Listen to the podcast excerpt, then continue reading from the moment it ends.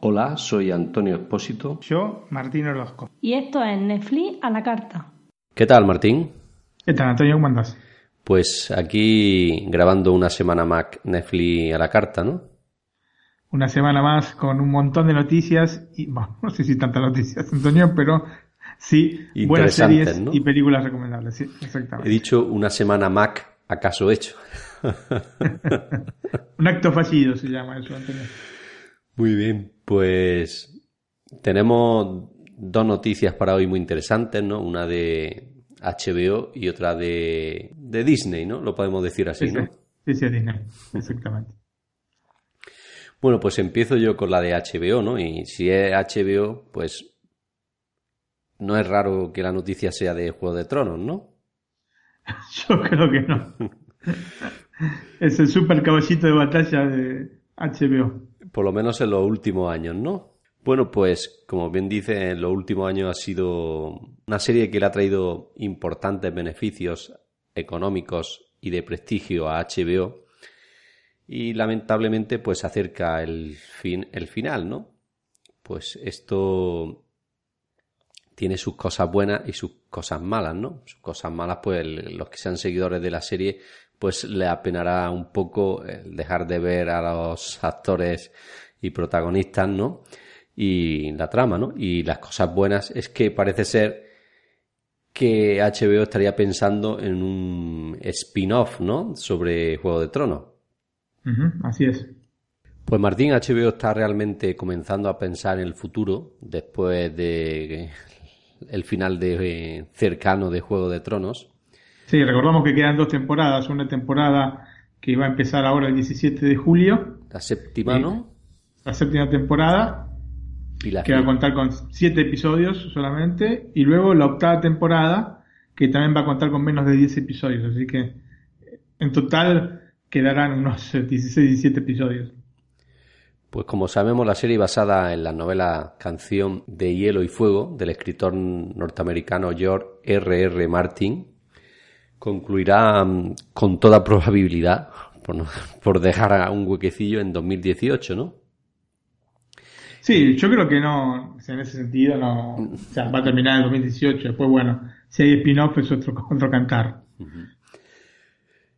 Y los responsables del canal de televisión por cable y también de streaming ya contrataron cuatro escritores, Jane Goldman, Brian Hell Hellman, Carly Way y March Borstein para poder explorar diversos periodos de tiempo dentro del vasto y rico universo con el objetivo final de crear no uno sino cuatro proyectos para la pequeña pantalla. De hecho, el mismo escritor va a colaborar en la creación de potenciales series encargadas a Goldman y Guay. Pues sí, Martín, una buena noticia y una mala, ¿no?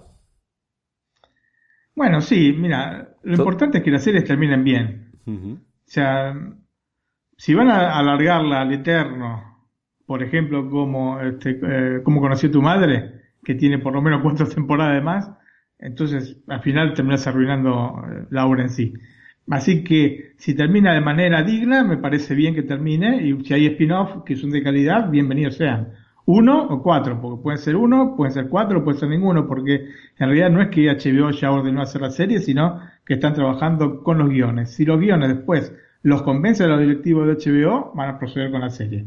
Si los guiones no los convencen o, tienen que retocar algo, verán qué es lo que hacen. Si este, generan cuatro series a partir de estos este, guiones, o si generan una o ninguna, o dos o tres, lo que sea. Pero no es nada seguro, digamos. Hmm. Están trabajando un poco con, con el tema. Eh, verán qué es lo que hacen. Bueno, y como bien dices, si si es para mejorar lo que hay y la serie termina con un final bueno, pues bienvenido sea. Lo cierto es que ya sabes que te comenté y lo he comentado también en antena, en el podcast, que yo sí estoy viendo Juego de Tronos, voy por la temporada 3. O sea, sabes, tanto tú como yo que no tenemos el podcast y otras cosas no nos dejan mucho tiempo para ver series a las que comentamos aquí y esta pues lo huecos que tengo, pues la estoy viendo. Y es cierto que es buena, me gusta, eh, son las típicas historias que enganchan y bueno, a mí me apenó por ejemplo cuando terminó Breaking Bad que aquí, allí sí que hicieron un final para terminar y que no continúe la serie, pues a mí me apenó un poquito, ¿no? Porque cuando una serie te engancha y eh, lo que es el drama te necesitas verlo, pues cuando llega al final, pues te apena un poquito, ¿no? Por lo menos yo me siento así. Pero justamente diste un, ejemplo perfecto de cuando una serie termina bien. Breaking Bad terminó perfecta. Terminó como tenía que terminar. No, no podía terminar de otra manera. No vamos a hacer spoilers, pero no podía terminar de otra manera. Entonces, si termina bien, uno está bien, está de alguna manera triste porque la serie ya no está más, pero estás tranquilo con que la, serie terminó como tenía que terminar y no arruinaron de un plumazo todo lo que habían hecho.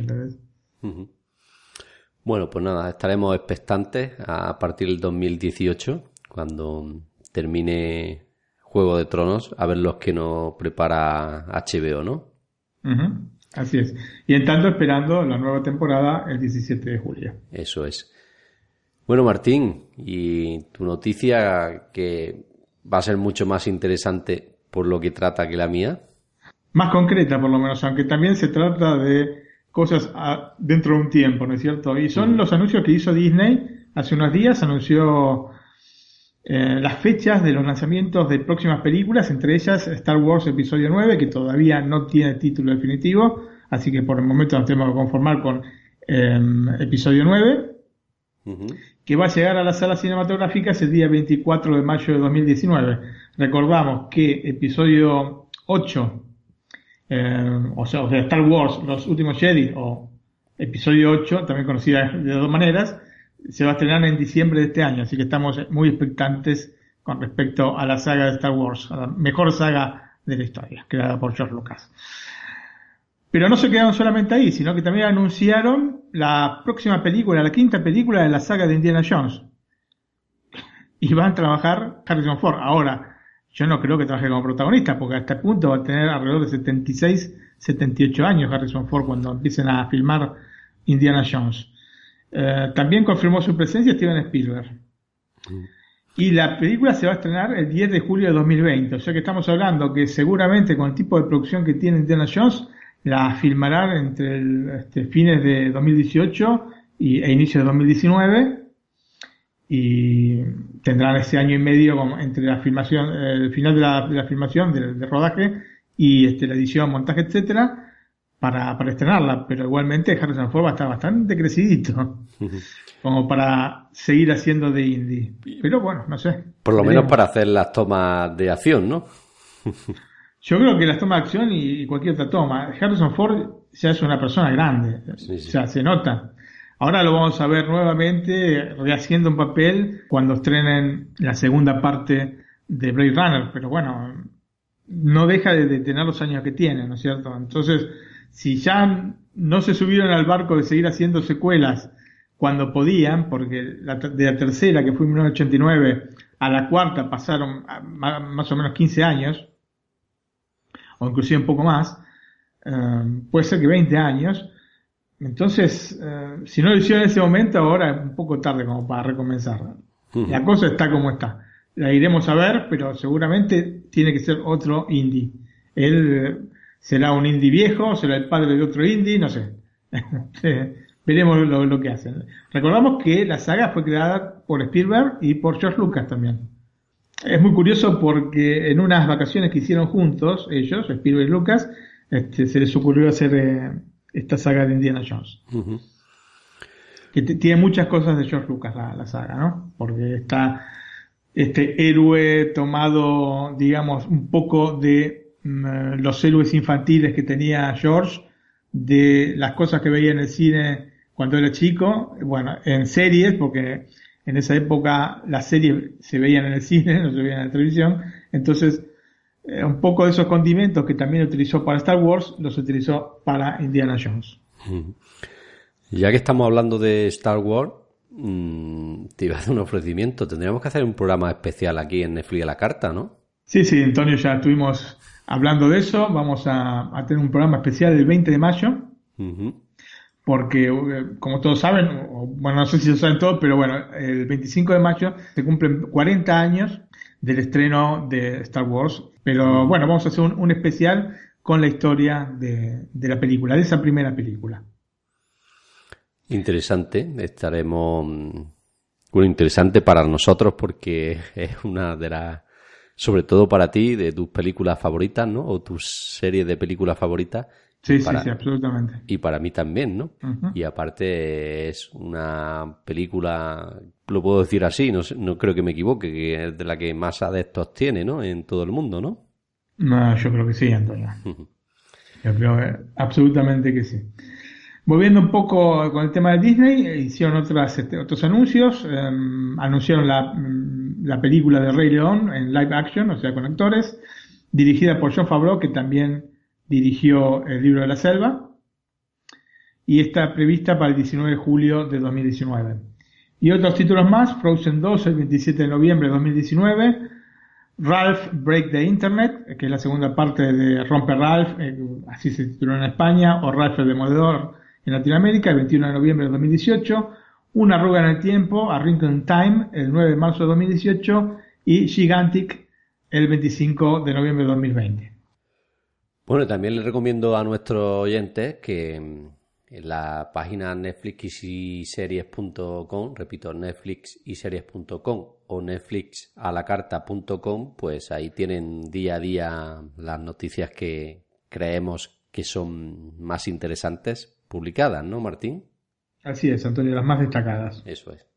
Bueno, Martín, pues, ¿qué serie tienes preparada para hoy?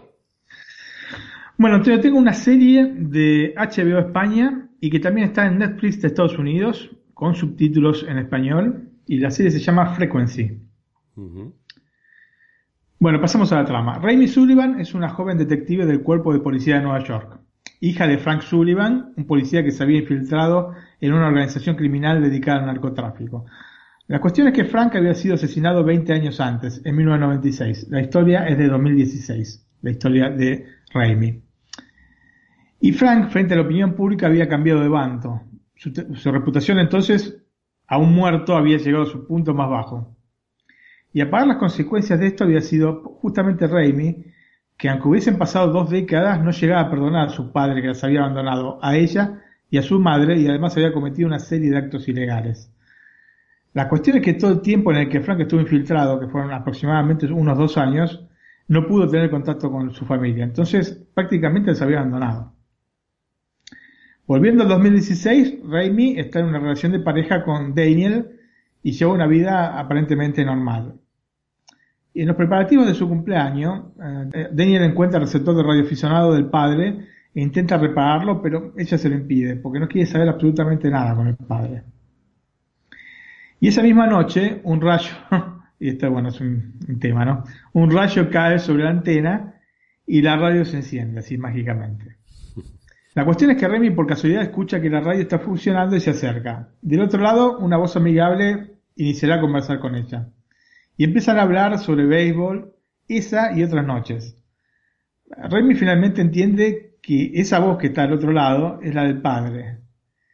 Y entonces, digamos, es como un shock, ¿no? Tanto para uno como para el otro. O sea, primero piensa que es una broma, una broma de mal gusto. Y después entiende que realmente es el padre por determinadas cosas que se van diciendo, ¿no? Determinados datos que se dan, esos datos que se conocen solamente entre dos personas o en familia. Entonces se da cuenta que realmente es el padre. La cuestión es que se dan cuenta que están a un día del asesinato de Frank, por lo que aún se encuentran a tiempo como, para enmendar el problema, ¿no? Frank es inocente y lo asesinaron para cubrir otros ilícitos cometidos por el oficial a cargo de esta misión encubierta. La cuestión es que con los datos recibidos Frank podrá salvar su vida, pero esto va a desencadenar una serie de sucesos que implicarán la muerte de su esposa y madre de Raimi, y otras muchas a manos del asesino señal conocido como el Ruiseñor. También implicó que su hija no se conociese con Daniel. Es decir, de un momento a otro Raimi pierde a la madre, pierde a la pareja, y para coronar la situación, su padre igualmente había muerto eh, en un accidente años antes así que se queda sin ningún tipo de referencia afectiva, salvo la de un amigo que se llama Gordo, que es un vecino, es un amigo de la infancia. Y acá viene un tema muy interesante en la serie. Y es que a pesar de los cambios, Raimi no olvida la línea temporal en la cual su padre murió y la madre todavía vive. Por lo que recuerda ambas líneas temporales y puede actuar en consecuencia. Y esto es una cosa que no es tan común. Yo no la he visto tanto. Es más, no recuerdo otra vez que haya visto en este, una película, una serie, en la cual eh, sea la, línea, cuando se trata así de viajes en el tiempo, ¿no? Sea la línea temporal, digamos, nueva como la, anterior, la recuerde la persona, recuerde todos los hechos de estas dos líneas temporales. Porque, por ejemplo, para dar un ejemplo claro, por ejemplo, en, Volver al Futuro. En Volver al Futuro, eh, Marty cambia el pasado y vuelve al presente, pero él no sabe todas las cosas que cambiaron en el presente. O sea, se da cuenta en el momento que conoce nuevamente, digamos, claro, conoce nuevamente a su padre y a su madre, porque son personas completamente distintas. Bueno, eh, quiere decir que, bueno, todo lo que vivió este, Martin McFly hasta ese punto no lo recordaba y lo había perdido de alguna manera. En este caso no, en este caso recuerda las dos líneas eh, temporales y las dos vidas que tuvo. la vida con la madre viva y la vida con la madre muerta pocos días después de, casi, la casi muerte del padre, digamos, porque son pocos días después que acontece el secuestro y asesinato de la madre, y recuerda también la línea temporal, o sea, las dos líneas temporales, la de la madre muerta y la de la madre viva. Y esto es interesante porque esto no se ve normalmente, y yo por lo menos nunca lo había visto. Y a partir de este momento, Raimi, en 2016, y Frank, en 1996, van a intentar encontrar al ruiseñor, caracterizado por asesinar enfermeras, como su madre y esposa de Frank, y colocarles un rosario en los tobillos y las muñecas. Lógicamente, se desprende de esto que la madre había muerto a manos de este asesino serial, el ruiseñor. El gran problema con el que se encuentran Frank y Raimi es que eh, Frank va a tener que actuar con mucha cautela porque hasta la mínima cosa provoca grandes cambios en el futuro. Entonces, está muy interesante la serie porque tienen que ir hilando bastante fino como para eh, intentar atrapar a Ruiseñor tocando las, cosas lo menos posible como para que no siga cambiando el presente de Raimi. Sí, entiendo perfectamente, porque si hacen, digamos, si hacen muchos cambios en el pasado, el futuro será es totalmente diferente, ¿no? Sabes, eh, el, pasado, digamos, modificando el que muriera el padre de Raimi, tenía que ser mucho mejor para ella y se transformó una cosa en, una pesadilla, ¿no? Que desaparecen todos los afectos. Sí, sí, sí. Entonces, bueno, tienen que estar hilando fino. Lógicamente, también ella le va pasando datos en el futuro sobre lo que está, lo que está por vivir el padre, cosa que le facilita un poco también la tarea. Sí, no cambiar, no cambiar muchas cosas, ¿no? No cambiar muchas cosas y bueno, tiene la ventaja esa de que Remy conoce lo que pasó, ¿no es cierto? Desde el punto, desde el año 96 hasta 2016 tiene los datos. Entonces, las investigaciones que ella también está haciendo sobre el asesino eh, serial, el ruiseñor, también se las puede trasladar al padre como para que trate de localizarlo e impedir que mate a la madre en el año 1996. La serie está basada en la película homónima del año 2000, protagonizada por Dennis Quaid y Jim Caviezel. Si bien en la película hay pequeños pero relevantes cambios en algunos aspectos relacionados con los personajes. Por ejemplo, en vez de pasar 20 años, en la película pasan 30. Y en lugar de tener una hija, Frank tiene un hijo que se llama John. Y la más importante de todas, pues esto digamos son un poco así anecdóticas, ¿no? La cosa más importante es que eh, John en la película del año 2000 es bombero en vez de policía. Y esto parece un cambio que, tal vez no sea tan importante, pero lo es, y incide mucho en la trama, porque cambia el enfoque radicalmente. Eh, Frank, en la película, que es bombero, eh, no sabe lidiar con, el asesino como para poder capturarlo. En cambio, en la serie, al ser policía, sí. Entonces, esto permite que la serie se pueda extender por los 13 capítulos que tiene. Si tuviese eh, si eh, Frank fuese un bombero en vez de ser un policía, la vería un poco más difícil la cosa porque sería más engorroso tener que explicar cómo es que va resolviendo las cosas y atando los cabos. Así que me parece una, un cambio que le afecta de manera positiva a la trama de la película, a la trama de la serie. La película está, está muy bien, es una película que lamentablemente no está en servicios por streaming, ni en HBO, ni en Netflix, yo no la he encontrado, pero si la pueden alquilar o encontrar de, alguna manera o comprar el Blu-ray o DVD, eh, seguramente la van a pasar bien porque es una muy buena película. Yo me suena de haberla visto, eh, Frequency de, en la película, pero hace ya algunos años porque ¿de qué año es la película? Es del año 2000. Sí, me suena de haberla visto, pero no tengo muchos más datos. No, me suena por la trama y eso, pero no, no tengo mucho más datos. La, película está, está muy bien armada, mm, tiene mucha relación con la serie, digamos prácticamente lo mismo, pero está, la serie está desarrollada en, 13 capítulos y lógicamente hay mucho más detalles, ¿no es cierto? La verdad es que la adaptación de la película al formato serie se hizo de manera muy consistente. Como te digo, la trama pasa de dos horas a la más de ocho horas y media que es lo que en, conjunto dura esta primera temporada. Y como también te dije, nos amplía esta descripción de los personajes y del universo de Remy Sullivan. Y lo importante es que nunca me pareció que se alargaba innecesariamente, cosa que considero un logro cuando en la actualidad en muchas ocasiones se alargan las series como para llegar hasta el número mágico que han este, de alguna manera previsto con la cadena que financia el producto. ¿no? Hemos visto series que tienen 3, 4, 5 capítulos de más. Eh, una clara es una que comenté acá, que es Iron Fist. Para mí le sobran cuatro capítulos. Pero no, es el único caso. Muchas veces pasa que la alargan demasiado. En este caso no. Está, está muy bien los 13 capítulos. Quizás por el hecho de que tenían en mente hacer más capítulos y quizás en ese, en ese sentido lo hubiesen alargado.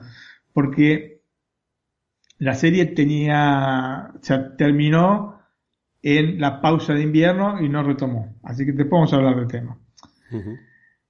La construcción de los personajes principales está muy bien lograda y a pesar de que los dos protagonistas principales nunca se ven las caras, porque lógicamente están uno en 1996 y la otra en 2016, la química entre ambos parece funcionar perfectamente.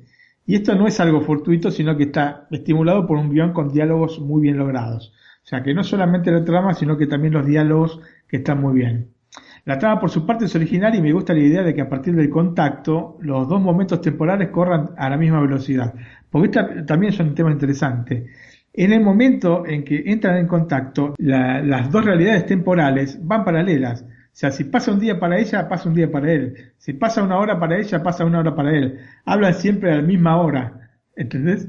Entonces, eh, y siempre de noche. Em, digamos que los dos momentos temporales corren paralelos absolutamente. No es que ella va yendo a, varios momentos temporales hablando con el padre en distintos momentos, sino que corren eh, al unísono. Y eso me encantó como idea. Y es quizás el mejor concepto que tiene este, la serie entre esto y el hecho de que ella pueda recordar las dos vertientes temporales.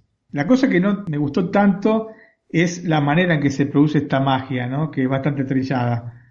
¿Cuántas cosas mágicas nos han proporcionado las sobrecargas eléctricas? Muchas películas, ¿no? Ah, Muchas sí, Dios santo.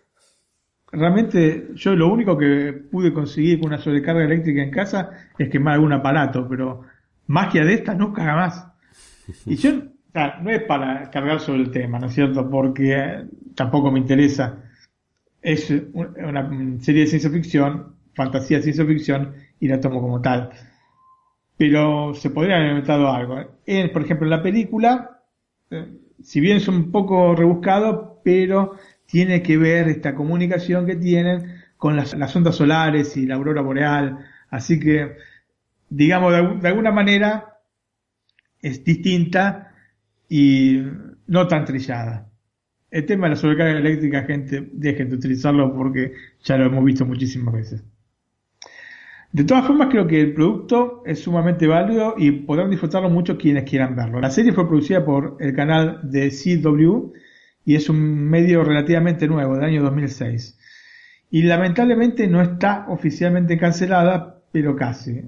De hecho, como te dije antes, no se alargó con más episodios luego de la pausa invernal. Sabemos que ellos hacen hasta más o menos diciembre o enero eh, tienen las series y después hacer un parate hasta abril o mayo. Y este, este parate, digamos, fue eterno para la serie porque directamente no hicieron más, más capítulos y la serie terminó ahí. Em, desde hace poco Frequency también está disponible en Netflix de los Estados Unidos, así que tal vez si la audiencia acompaña, especialmente acá en Netflix, haya una mínima posibilidad para una renovación, una continuación con una segunda temporada. Quiero aclarar que, de modo honesto, los creadores de la serie cerraron el arco argumental, por lo que no nos vamos a quedar con cuestiones sin resolver. Al menos la principal se resuelve. Así que esto de agradecer, porque a veces ha pasado que algunas series han terminado tan abruptamente, pensando que después podían seguir una segunda temporada que no, que no tenían o que no, no, habían este, renovado, y te quedas medio así en ascuas sin saber lo que va a pasar. En el caso de Frequency no, eh, la historia termina y digamos que la serie puede quedar redonda aún terminando acá con estos 13 capítulos. Hay un cliffhanger, sí, pero no es mal nada que, digamos, te, deje con este, los pensamientos puestos en esto, ¿no es cierto? Y nada que te impida ver esta primera temporada eh, de manera normal. Con esto que me dices me viene a la cabeza Marco Polo. Bueno, eh, Marco Polo es uno de los casos que te dejan, digamos, un cliffhanger alucinante y después no, no, se renueva la temporada, no se renueva la serie con una temporada más y te quedas ahí. Eh, esas cosas no me gustan. Prefiero que cuando termina la temporada la cierren la temporada de manera tal de que si no se renueva por lo menos uno se quedó con la serie terminada. No, se quede con, con, ganas de más, ¿no? Sí, en otras ocasiones eh, graban nuevos capítulos como para poder terminarla cuando ya saben que no va a haber una renovación. Pero no es, no es en la mayoría de los casos. La serie cuenta entonces con 13 capítulos de 40 minutos de duración aproximadamente y los protagonistas son Peyton List como el detective Remy Sullivan, Riley Smith como Frank Sullivan, David Keeley como Julian Sullivan, Mickey Pfeiffer como el detective Satch Reina, Anthony Revivar como el capitán Stan Moreno, Lenny Jacobson como Gordo y Daniel Bonjour como Daniel Lawrence. Así que si le dan una oportunidad a la serie, bien, está, eh, repito, en HBO, España, y también en Netflix de Estados Unidos. Así que el que o viva en Estados Unidos o tenga la posibilidad de usar el VPN, que sabemos que el único Netflix que funciona es el de Estados Unidos, con el VPN, porque los otros ya no se pueden utilizar prácticamente, tiene la serie con subtítulos en español. Así que la puede ver tranquilamente. Martín, mi serie es eh, de Netflix y seguramente te suene por algún artículo de la página, ¿no? Sí, un artículo que escribiste sobre justamente esta serie, Antonio. Como digo, ha llegado recientemente a Netflix y es una serie basada en la trepidante historia de la fundadora de Nasty Girl, ¿no? basada en el libro homónimo de Sofía Moruso y creadora del imperio multimillonario textil. Pruitt Robertson da vida a la insufrible y extrovertida protagonista Sofía Moruso. Realmente es insufrible, ¿eh? Yo vi parte del primer capítulo, no terminé de ver porque justamente me caía tan antipático el personaje que dije, no puedo seguir viendo esto. Bueno, ahora cuando dé algunos datos más veremos por qué. Aunque no todos los capítulos son así, es cierto que el primero, eh, a mí me miré el reloj un par de veces y esto es mala señal, ¿no? Eh, sí. Bueno, pues como digo, Sofía está basada en la historia de Sofía Moruso, quien encuentra su verdadera vocación tras varios intentos laborales, ¿no? Es vender ropa vintage a través de eBay. Mm. Por supuesto, el objetivo no será un camino de rosas, ¿no? Deberá sufrir el día a día con problemas laborales y personales, conflictos amorosos, cuestionar las amistades, problemas familiares y una maduración laboral repentina. La miniserie cuenta con 13 capítulos. Eh, resulta ser entretenida, aunque en algunos momentos se haga pesada y difícil de ver. Esto digo en algunos momentos porque incluso el primero, primer capítulo quizás sea un poquito más difícil que los siguientes, aunque en, algunos se repita esto. Sí, más que nada lo que me pasó a mí con la serie es em, que me era absolutamente repelente la protagonista, Y no tanto la historia, la historia estaba más o menos interesante, pero al ser tan repelente de la protagonista no, no pude continuar. Sí, es así, ella es un poquito diferente, ahora veremos por qué. Mm. En el guion se puede percibir el esfuerzo por otorgar autonomía a la historia y adaptarla del referente editorial a la televisión, ¿no? Los capítulos, los primeros capítulos se centran en darnos a conocer a Sofía, una chica bastante problemática, que incluso se molesta cuando su padre cuestiona su modo de vida, ¿no? A reconocerle que acaba de robar una alfombra, ¿no? Sofía no puede quejarse de tener mala suerte en la vida, sino todo lo contrario. Ha desaprovechado las oportunidades que le han surgido porque le molesta la idea de ser como los demás. ya te das cuenta, ¿no, Martín? Sí, sí, sí. Por lo que es un poquito repelente, ¿no? Sí, sí, sí. Eh, la guionista Kay Cannon nos muestra a una Sofía que comete muchas irresponsabilidades delitos y faltas, pero que se los debemos perdonar porque es mona y se cree especial. ¿Pero esta sí la tengo que ver, Antonio? ¿O no, no la tengo que ver? Bueno, eh, como digo, hay capítulos que son entretenidos, dinámicos. Eh, y ahora daré un dato porque. Mm, o los datos porque hay que verla o no, ¿no? eso ya depende de cada uno. A mí no después de verla no me ha parecido mal, aunque evidentemente no es de las mejores series que yo he visto. Pero bueno, como son capítulos de 30 minutos, permiten verlos y algunas veces cuando acaban los 30 minutos te apetece ver otro capítulo. O sea que también es buena señal eso, ¿no? Bueno, sí, sí, efectivamente. Pues la vida de Sofía cambia. Esto es eh, nada más que empezar la serie en el primer capítulo como digo, la vida de Sofía cambia cuando se pone una cazadora de los 60 que tras regatear al vendedor es comprada en un mercadillo de segunda mano por 9 dólares, ¿no? Sí. Decide ponerla en venta en eBay y pues, le dan mucho, mucho más que esos 9 dólares, ¿no?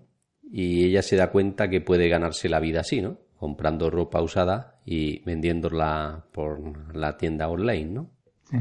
Kay Cannon consigue que los 30 minutos de la mayoría de los episodios se pasen rápido y no mire ni un momento al reloj. Buena señal, por otra parte, ¿no?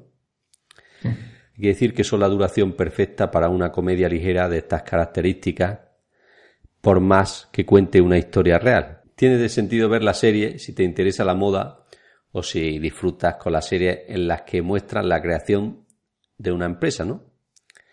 Con Silicon Valley tenemos la muestra de que pueden ser muy estimulantes, aunque no tiene que ver una nada con la otra, ¿no? Mm. Si la serie se renueva por una temporada, otra y otra, acabarán mostrando también la caída de Sofía Moruso, porque hay que recordar que de una fortuna de más de 280 millones de dólares pasó a una petición de bancarrota recientemente, ¿no? Creo que esto sería todavía más interesante desde el punto de vista del espectador. Veremos si deciden hacerlo y si las visualizaciones de la primera temporada permiten seguir mostrándonos la historia, ¿no?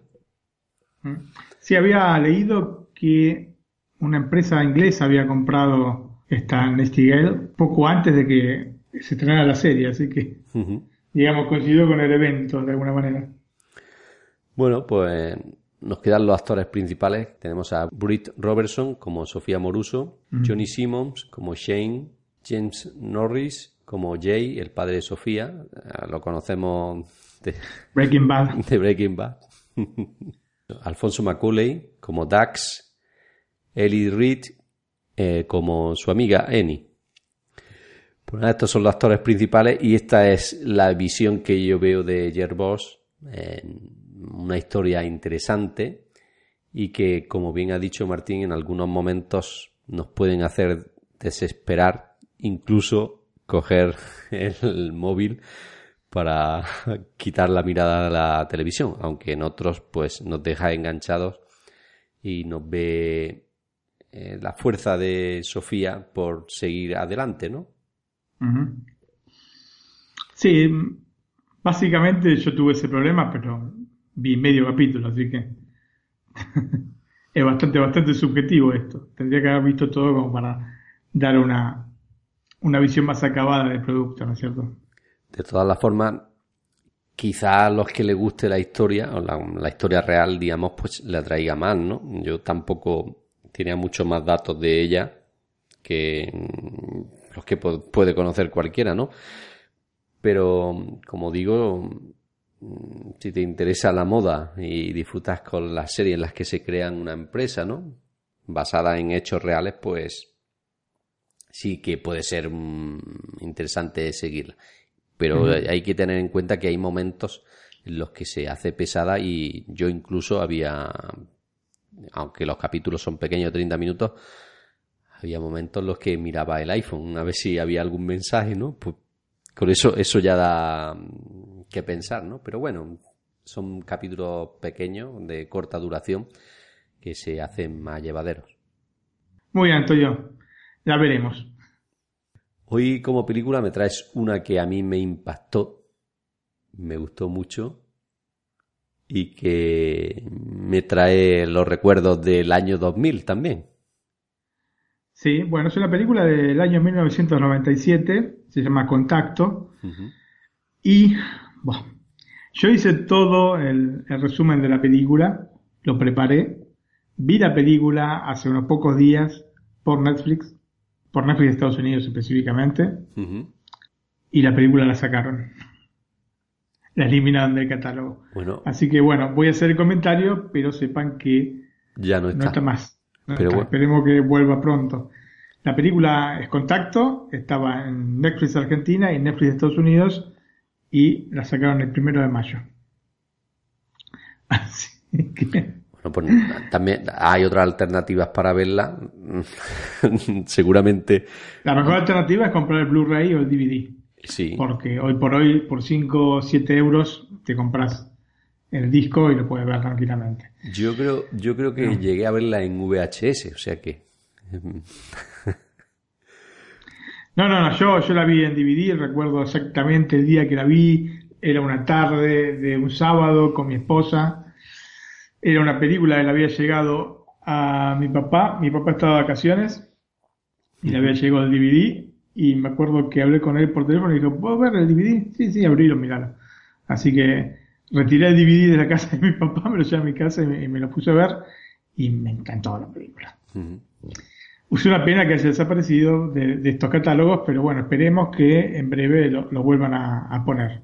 Es una película de la Warner y eh, o sea, sé que hay problemas con la Fox, con la Warner no sabía, pero bueno, ha desaparecido esta película lamentablemente. Bueno, ahí vamos a la trama. Desde que el hombre es hombre, mira hacia el cielo buscando respuestas a los problemas terrenales o simplemente para contemplar lo vasta que es la pequeñísima parte del universo a la que sus ojos tienen acceso. Eddie Harroway no pasó una infancia sencilla. Su madre murió en el parto y su padre cuando tenía apenas nueve años. Pero a pesar del poco tiempo que pudo vivir con el padre, le inculcó el amor por la radioafición. Y aquí hacemos un poco el paralelo con Frequency, ¿no es cierto? Porque los dos, en los dos casos, y es por esto que elegí la película, en los dos casos se conectan al mundo con un equipo este, de radioaficionado. Te iba a decir que a mí me gustó mucho porque yo he sido radioaficionado, incluso en la casa de mis padres tengo dos equipos, palabras coloquiales se dicen dos emisoras, supongo que funcionarán, hace mucho que no lo he conectado, incluso una antena en casa de mis padres, eh, porque normalmente eran alrededor de 27 MHz la frecuencia que yo trabajaba, y la antena podía tener unos 5 metros de alto, ¿eh? O sea que era bastante grande. Y incluso la antena está en casa de mis padres y los dos equipos los tengo allí. Por eso digo que me gustó mucho y era una de mis aficiones. Entonces, cuando no había teléfonos móviles, ya con la llegada de los teléfonos móviles, por desgracia esto se perdió. Bueno, sí, evolucionan las cosas. bueno, volviendo a la película, el que Eddie se pueda conectar con otras personas a cientos de kilómetros le apasiona y lo va a convertir en su tema de estudio y trabajo. Y así nos encontramos a la joven, años después, convertida en doctora, buscando señales de radio extraterrestres provenientes del espacio. Él integra un grupo de trabajo del proyecto SETI, Search for Extraterrestrial Intelligence, que tiene como objetivo encontrar señales provenientes del espacio de seres extraterrestres. Y para esto utilizan eh, un monumental radiotelescopio que está en Arecibo, en Puerto Rico. Es un eh, radiotelescopio real, que es enorme. No sé si alguna vez lo viste, Antonio. Sí, en alguna, foto.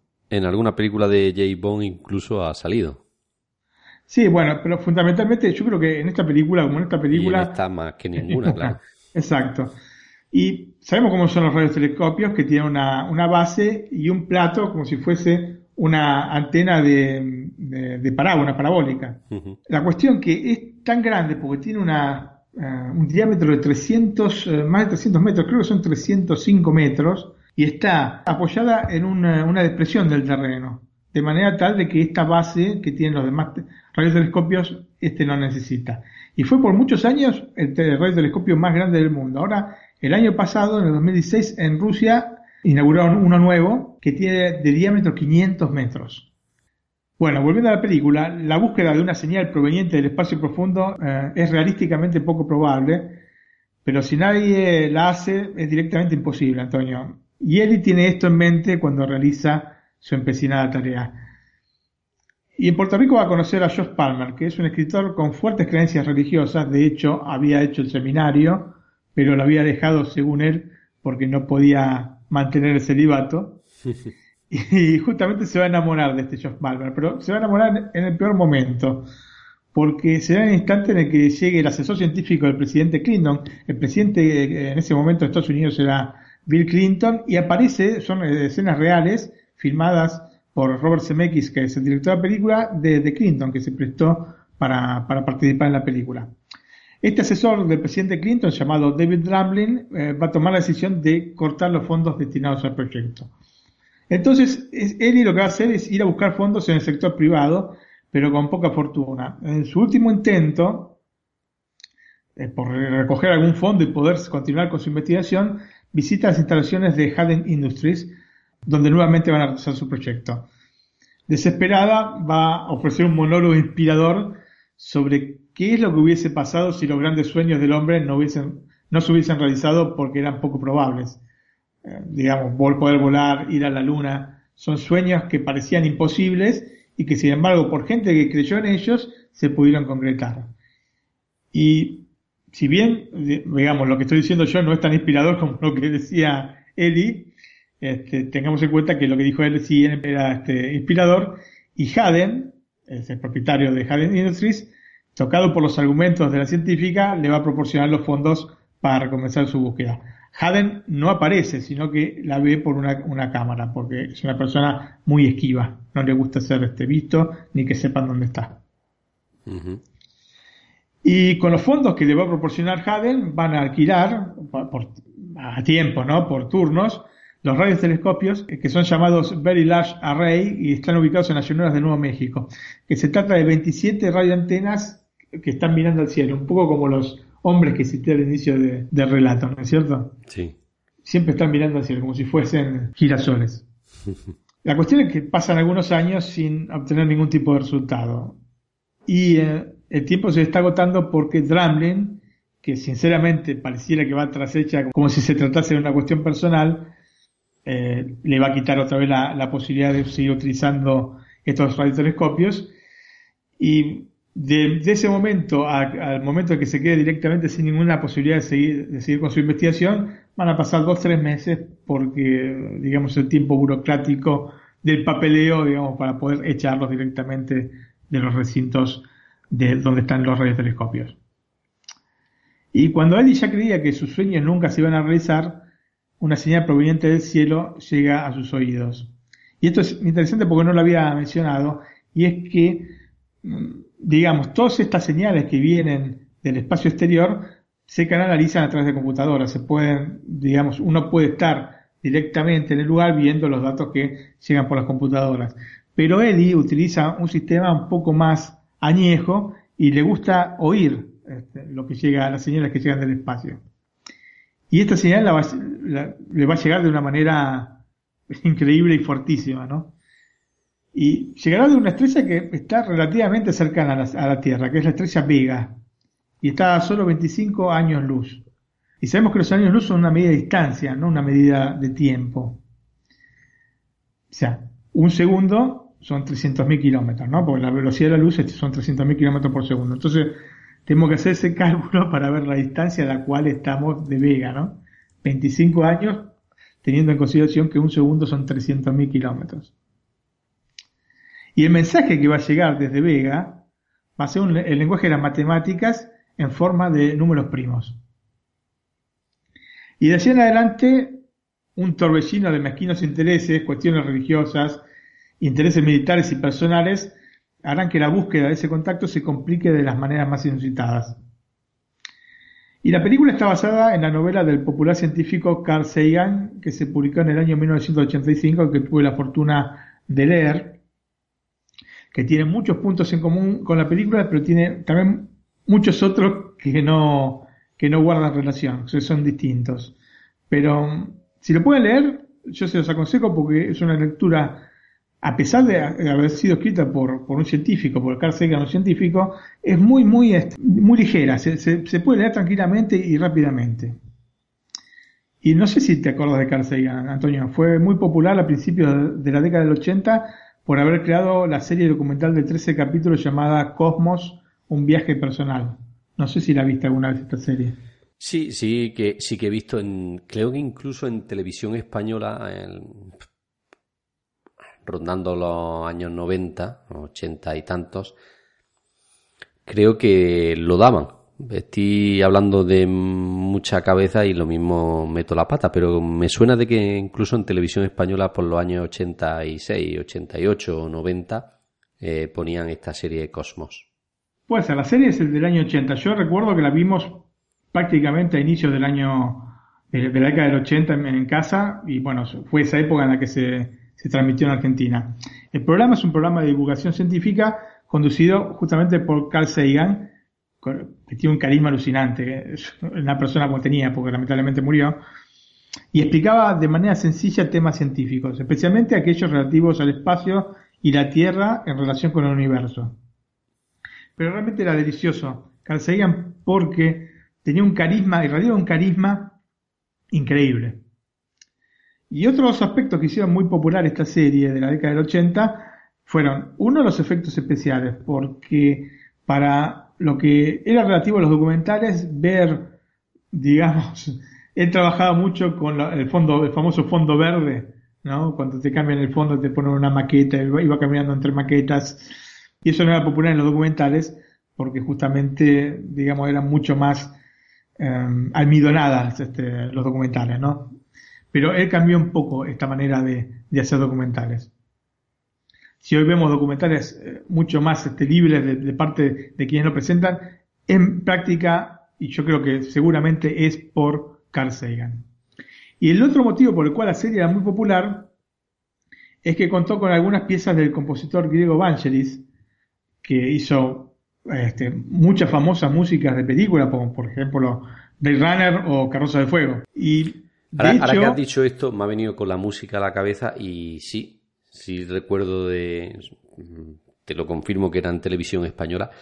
Y es más, recuerdo que era a la noche, sobre las 9, 10 de la noche, después del telediario, cuando, cuando lo, lo ponían en televisión española. Y supongo que sería, como bien has dicho, a principios de los 80, a mediados de los 80. Claro, la serie es de 1980, así que tiene que haber sido en esa época, a inicios de la década del 80. Volviendo al tema de la música, fue tan impactante la música que recuerdo que la primera vez, eh, por lo menos en casa, en que compramos un disco que era relativo a una serie de televisión y era el disco de Cosmos, con toda esta música fantástica, no solo de Vangelis, sino que había buena música eh, clásica, ¿no es cierto? Sí. Volviendo un poco a la trama de la película, Proveniendo de la mente de un científico, era difícil prever un acercamiento hacia lo que es un contacto con extraterrestres que tuviese en seria consideración los aspectos religiosos que podría cargar una, hipótesis de este tipo. Sin embargo, no es así. No es así ni en el libro ni en la película. A pesar de que en toda la película se nota una actitud áspera respecto a las cuestiones religiosas, la conclusión deja ciertamente las puertas abiertas para más de una interpretación, inclusive justamente la religiosa. Y esto me encanta porque, y no solo, repito, no solo la película, también el libro.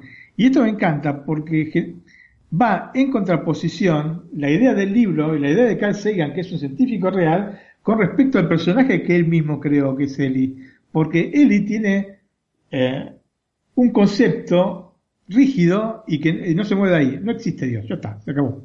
Eso sí, toda la gente se equivoca. Eso sí. Ahora, esto puede ser o, puede que no sea así, ¿no es cierto? Pero ella tiene ese concepto. Y sin embargo, Carl Sagan, que también es un, concepto general entre los científicos.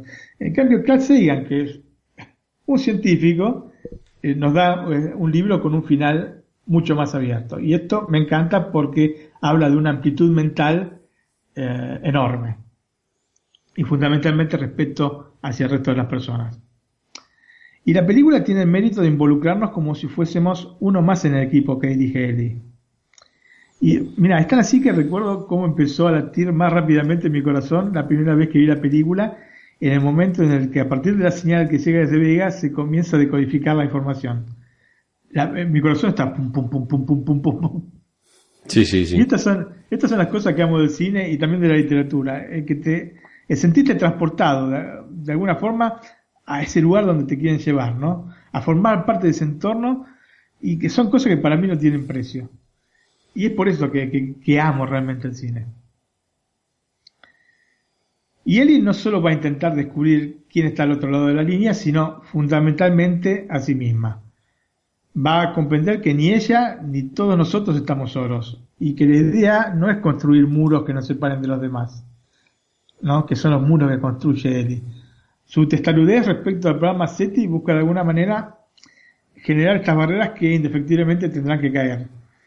Bien es cierto que se puede estar solo a un rodeo de personas y justamente Eddie nos lo demuestra. Estaba, pero rodeada de cientos de personas, pero estaba sola. Sentía sola. Justamente estas dos historias en una es lo que más me atrae a la película. Tenemos el arco argumental referido al contacto con los extraterrestres y también el de la historia de Ellie que se van entrelazando. Su búsqueda, por motivos personales, al fin y al cabo, es la búsqueda universal del contacto para no sentirnos solos. La película de 1997, como ya dije al inicio, fue dirigida por Robert Zemeckis y está protagonizada por Jodie Foster como Eddie Harway, Matthew McConaughey como Josh Palmer, William Fichtner como Ken, John Hart, que falleció hace poco como S.R. Haden, Tom Skerritt como David Ramlin y James Wood como Michael Keats. Y bueno, así que todo este condimento que tiene la película me parece muy válido como para ver. Una pena que la hayan sacado justamente ahora, hace pocos días, dos, tres días de Netflix. Bueno, Martín, ¿y la cena de, esta semana que nos tienes preparado? Bueno, es de una película que se llama en inglés Along Came Polly. El título en español es Y entonces llegó ella. Eh, y el título en español de Latinoamérica es Mi novia Polly. El doblaje es una pieza esencial en las películas. Si está bien hecho, no te saca de la misma. Y si en vez no se hizo a conciencia, la película sufre muchísimo. Y vamos a presentar una escena divertida de esta y entonces llegó ella o mi novia Polly, donde podemos oír la versión original en inglés. Luego vamos a oír el doblaje en español latino, en español o en castellano, español de España, y por último en italiano, como para que vean las diferencias. Y después me pueden decir a ver cuál es el que les gusta más. Bueno, le doy al play y yo también y lo escucho. Ruben? You're Ruben Pfeffer, right? Uh, yes. Uh, Polly. Prince. We went to, to, junior high or middle school or whatever, whatever it's called together.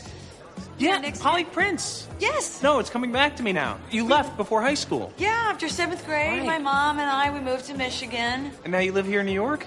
Yeah, moved here a few months ago. Huh. So it's, you know. Wow. Yeah. Friend of yours?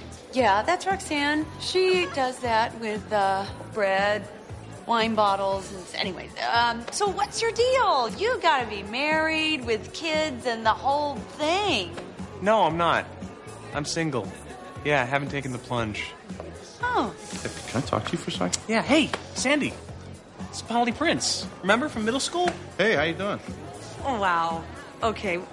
Sandy Lyle, last time I saw you, you were playing bagpipes in that movie. Crocketeers. yep, that's me. Oh. Polly, can I have a word with you? Yeah. Sorry. What happened to you? But Ruben, I'm in a situation here. We have to leave now. Well, no. Can we stay a couple more minutes? But dude, no. This is serious. I just sharted. I don't know what that means. I tried to fart and a little shit came out. I just sharted. Right, now let's go. You're the most disgusting person I've ever met in my life. Rubén. Eres Rubén Pfeffer, ¿no? Ah, sí. Soy Polly. Prince. Fuimos juntos a la secundaria o escuela intermedia o como se llame. Te sentabas junto a mí. Ah, sí, Polly Prince. Sí. Sí, ya empiezo a recordarte. ¿Te saliste antes de terminar? Sí, casi al final. Mi Sí. mamá y yo nos mudamos a Michigan. ¿Y ahora vives en Nueva York? Sí, me mudé hace un año Ah. y aquí estoy. Wow. Sí. ¿Amiga tuya? Sí, es Roxanne. Ella hace eso con eh, pan, botellas de vino, en fin. Y dime, ¿cómo te va? Te casaste seguramente y tienes hijos, ¿verdad? No, no lo estoy. Soy soltero. Sí, aún no me arriesgo. ¿Puedo hablarte un minuto? Oh, sí, oye, Sandy, es Polly Prince. ¿Recuerdas de la secundaria? Hola, ¿qué tal? Wow, claro que sí. Sandy Lyle, cuando te vi la última vez, estabas tocando una trompeta en esa película. Lágrimas de cocodrilo, sí es verdad. Polly. ¿Puedo hablar contigo? Sí, lo siento. Disculpe. ¿Qué te pasa? Oye, Rubén, tengo un problema. Tenemos que irnos de aquí ahora. Podemos quedarnos unos minutos. más? Amigo, no, esto es en serio. Me acabo de hacer. No sé qué significa. Se me salió un aire, pero con el premio Oh. grande. Así que vámonos. Eres la persona Oh, más asquerosa que he conocido en mi vida. ¿Rubén? Eres Rubén Pfeffer, ¿no? sí. Soy Polly. Prince. Fuimos juntos al colegio o a la escuela primaria o como quiera que se llame. ¿Te sentabas sí, a mi lado? Polly Prince. Sí. Claro, ahora me acuerdo. Te fuiste antes de acabar. Sí, después de sexto mi madre y yo nos mudamos a Michigan. ¿Y ahora vives en Nueva York? Sí, vine hace unos meses. Ya. Así que, ya ves. Vaya. Sí, ¿Amiga tuya? sí, es Roxanne. Hace ese tipo de cosas con pan, botellas de vino, ¿qué más da? ¿Y, y tú qué te cuentas? Debes de estar casado, tener niños, todo el lote completo. Ah, no, no lo estoy. Soy soltero. Aún no he dado ese paso. ¿Podemos hablar un momento? Sí. Oye, Sandy, es Polly Prince. ¿Te acuerdas? De primaria. Hola, ¿cómo estás? Vaya, sí, eres Sandy Lyle. La última vez que te vi estabas muy gracioso tocando la gaita en aquella película. Lágrimas de cocodrilo. Sí. Sí, soy yo. Polly, ¿puedo hablar contigo? Sí. Perdona. Disculpen. ¿Dónde estabas? Rubén, tengo un marrón. Tenemos que irnos ya. ¿No podemos quedarnos un rato más? Te digo que no. Es algo grave. Una pedorruta. No, no sé qué es eso. Me he tirado un pedo y ha salido una cagaruta. Así que vámonos. Eres lo más asqueroso que he conocido en mi vida. Ruben. Sei Ruben Fetter, vero? Uh, sì. Sono Polly. Prince. Siamo stati alle scuole secondarie, le medie, o come diavolo si chiamano insieme. E il banco Sì, vicino... Polly Prince! Sì! Sì, adesso mi viene in mente, te ne sei andata prima del liceo. Sì, dopo la seconda media, mia Ecco. madre e io siamo andate nel Michigan. E ora vivi qui a New York? Sì, mi sono trasferita qualche mese Ah. fa. Perciò, ecco. Però. Sì. Amica tua? Sì, lei è Roxanne. Fa sempre così, con il pane, le bottiglie di vino. Comunque, beh, come te la passi? Sicuramente sarai sposato, con figli e tutto il resto. No, non è così. Sono single. Sì, non ho fatto il gran passo. Oh. Posso parlarti un momento? Certo. Ehi, Sandy! Lei è Polly Prince. Ti ricordi le scuole medie? Ciao, come stai? Non è vero, tu guarda. Sandy Lyle, l'ultima volta che ti ho visto stavi suonando la cornamusa in quel film. Lacrime del cocco, sì, sono io. Polly, ti potrei parlare? Sì. Scusate. Solo un istante. Che ti è successo? Senti, Ruben, sono in un casino, dobbiamo andarcene. Ma non possiamo restare ancora un po'. Ti dico di no, è una cosa seria. Ho scagareggiato. Non so che cosa vuoi dire. Ho scorreggiato ed è uscita un po' di merda. Ho scagareggiato. Ora andiamo. Sei la persona più disgustosa che abbia mai conosciuto. Ma ciertamente habrán notado que La diferencia entre los doblajes hacen a la escena. Es mucho más divertida de una manera que de otra. Sí, sí, sí. Así que es importante el doblaje, no es una, no es una cuestión menor. Por eso a mí generalmente me escucha, me gusta escuchar las películas con el idioma original porque tienen las inflexiones reales que hicieron en ese momento los actores. Pero cuando está bien hecho el doblaje, también puede, puede funcionar. El problema es cuando el doblaje, y voy a ser claro, el doblaje de latinoamericano es un doblaje Malo. tan chato y plano que no le dan eh, credibilidad a la, al diálogo. No sé. Fíjense, el, tanto el español y especialmente el italiano, como está mucho más articulado y realmente es mucho más cercano al original que eh, este latinoamericano que quedó muy, muy chato justamente. Bueno, Martín, pues llegamos casi al final del podcast, ¿no? Tenemos los agradecimientos como cada semana, ¿no? Exactamente, Antonio, y agradecemos por el like en iBox a Samu Andrés, G. Moro, Truji, Neko Sensei, al señor Suki, César Cavazos, Frantels, Alex Fernández, Roberto82, Angie Char, Jangea2 y también por um, unas 5 estrellas que nos puso en iTunes a Faito72. Así que muchas gracias gente porque son estas cosas que nos hacen seguir adelante. Cierto, también le recomendamos el email que tenemos, ¿cómo es Martín? Sí, el mail es nac, N-A-C, arroba iosmac.es. Eh, repetimos, nac, nac, arroba iosmac.es. Y recordamos nuestro usuario de Twitter es arroba Netflix a la carta y el de Facebook es Netflix a la carta. Así que es bastante fácil, ¿no? Pues nada, por el, utilizando, como hemos dicho, el email o cualquiera de las redes sociales, pues se pueden poner en contacto con nosotros y hacernos alguna sugerencia. Y como decimos, también tenemos un canal de la aplicación Telegram de mensajería que está disponible también para iOS y Android, en el que allí también mantenemos algunas charlas muy interesantes, ¿no, Martín? Así es, Antonio.